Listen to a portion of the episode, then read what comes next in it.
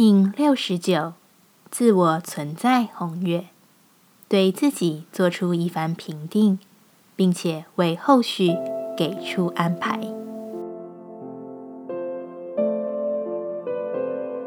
Hello，大家好，我是八全，欢迎收听无聊实验室，和我一起进行两百六十天的立法进行之旅，让你拿起自己的时间，呼吸宁静，并共识和平。